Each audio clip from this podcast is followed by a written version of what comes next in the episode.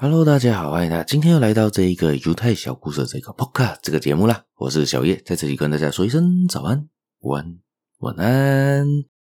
谢谢大家最近的支持啦，点击率有稍微的提升了一些些啦，感谢大家的支持，也希望大家继续的关注我，继续收听，继续的订阅，还有可以分享出去给你亲朋好友，也别忘了去我的粉丝团点赞啊，好像在 FB，好像在 Insta 都可以找得到我。也可以小额赞助一下下啦，我在下面的链接其实有放上了这一个链接，大家可以点进去里面，可以做一些小小的小额赞助，可以让成为我的一些动力，可以买更多的书，看更多的东西跟大家分享。好，我们就开始今天的故事吧。今天这个故事呢是关于一个犹太集中营的故事，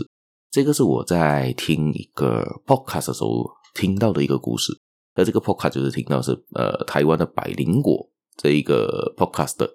也就是凯莉跟 Ken 呢，他们就有呃说了这个故事啦。这个故事就发生在波兰的集中营，纳粹集中营。相信大家可能都有听过啦，在纳粹时期第二次世界大战的时候，他们为了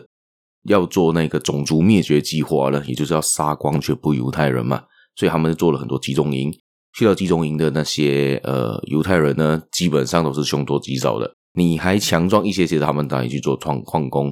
如果是老弱妇孺呢，肯定十之八九都是被剃光头发，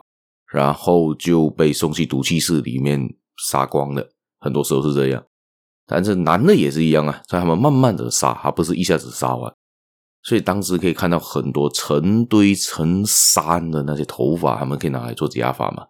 而那些尸体呀、乱葬岗啊，等等等等，鞋子多到看不完的情况，大家可以找一些历史照片来看。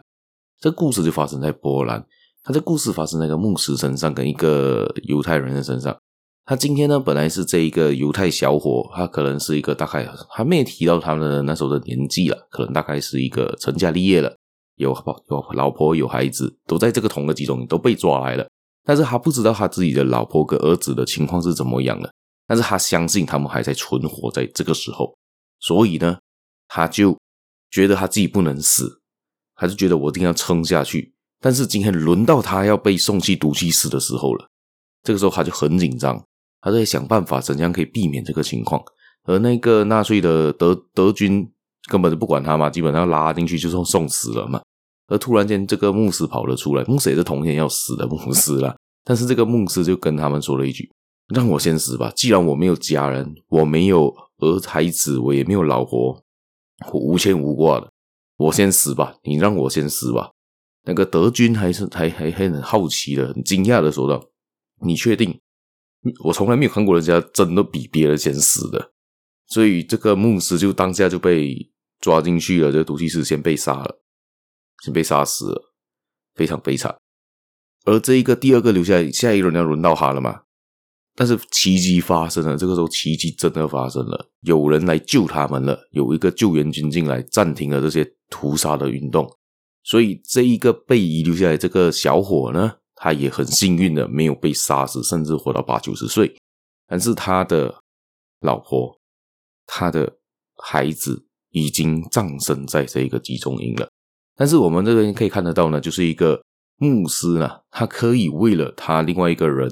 他自己认为他自己死是不足惜的，就像佛教里面说过的嘛，“